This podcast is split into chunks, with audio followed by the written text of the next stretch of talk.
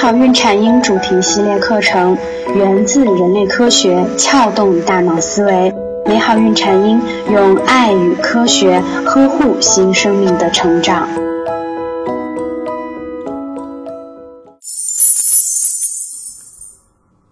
大家好，我是缇娜。今天呢，缇娜和我们各位母乳妈妈来说说，妈妈的乳头被宝宝咬伤了，那么怎么样去护理呢？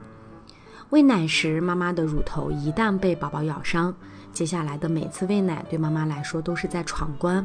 这还真的不是我们当妈的矫情，不信你试试它到底有多疼。乳头破损的情况很常见，但是大多数新妈会认为这是一种正常现象，无需治疗，忍忍就好了。其实呢，乳头破损是哺乳期乳腺炎的一个重要诱因。怎么来讲？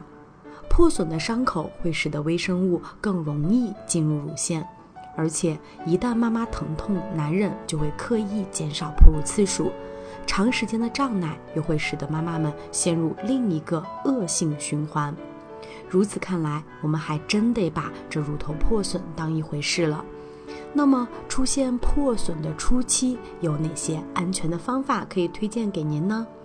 首先，第一个方法呢是涂抹乳汁。母乳中含有丰富的细胞因子和抗炎因子，而且其中的溶菌酶可以通过攻击病菌的细胞膜，从而降低其功能。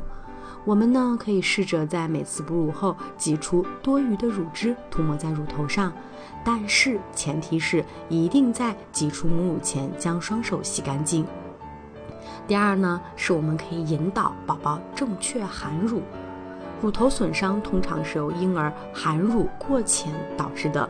正确的含乳是妈妈的乳头处于宝宝口腔软硬腭的交界处，我们将此处称为乳头的舒适区。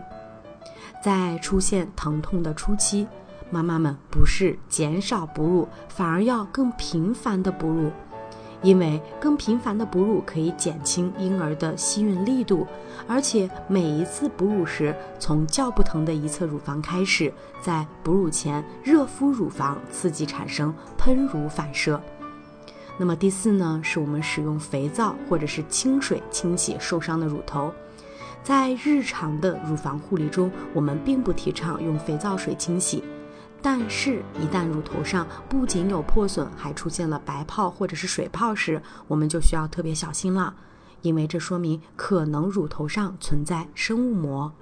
生物膜能够保护细菌菌群，使得细菌可能通过唾液繁殖，而每日清洗可以破坏生物膜。那么第五呢，是我们可以选择湿性愈合疗法。湿性愈合疗法主要有三大好处。第一大好处可以起到安抚乳头的作用，第二大好处可以使得乳头愈合速度加快百分之五十，那么第三呢，可以预防结痂。那么怎么样去做到湿敷呢？我们推荐使用的呢是超纯的羊脂膏，橄榄油呢具有消炎的效果，治疗湿疹和伤口的效果不错，但是有急性皮炎的风险。天然的椰子油呢，用于治疗成人皮炎时，特别是金黄色的葡萄球菌引起的发炎更有效，伤口可能愈合得更快。在国外呢，他们会推荐一种东西，是什么呢？是医疗级的蜂蜜。医疗级的蜂蜜呢，它特指的是无菌的麦卢卡蜂蜜。妈妈不用担心，一岁以内的宝宝是不能进食蜂蜜的，因为医学上将其涂抹或者是敷上，可以用于治疗烧伤、溃疡、感染的手术伤口，因为它具有更好的抗败血、抗菌性，还能穿透保护细菌的生物膜。归根结底呢，是因为医疗级的蜂蜜中含有一种东西，叫做甲基乙二醛。正是这种活性物质，使得普通的蜂蜜具有了更加可靠的抗菌性。您可以搜索我们的微信公众号“美好孕产婴”，找到我们。我们为您提供了更多的科学、实用、有趣的孕产婴知识，还会定期举办一些活动，期待您的加入。